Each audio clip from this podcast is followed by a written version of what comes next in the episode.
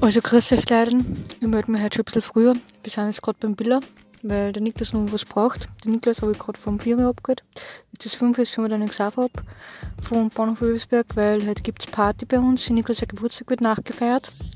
Und ja, und dann schauen wir, wie das Wochenende wird.